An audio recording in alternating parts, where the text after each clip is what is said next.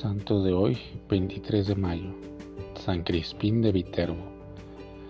Se llamaba Pedro y era zapatero remendón, un oficio hoy en desuso por arte y parte de la sociedad de consumo.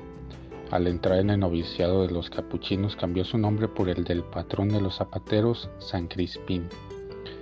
Su carisma más original es el de la sonrisa y el canto. Como no tenía muchas letras, sus superiores lo colocaron en la cocina, la huerta y la portería.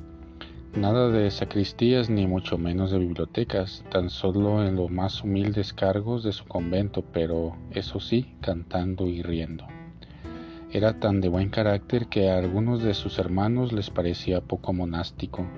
Su palabra discreta y oportuna, su sonrisa siempre amable y su alegría suavemente desbordante hicieron del buen Crispín un buen consejero exigente en la entrega y comprometedor en la más rigurosa observancia de la vida interior y el servicio al prójimo.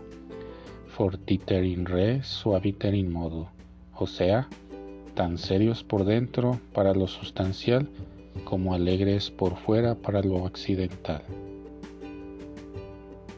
San Crispín de Viterbo ruega por nosotros.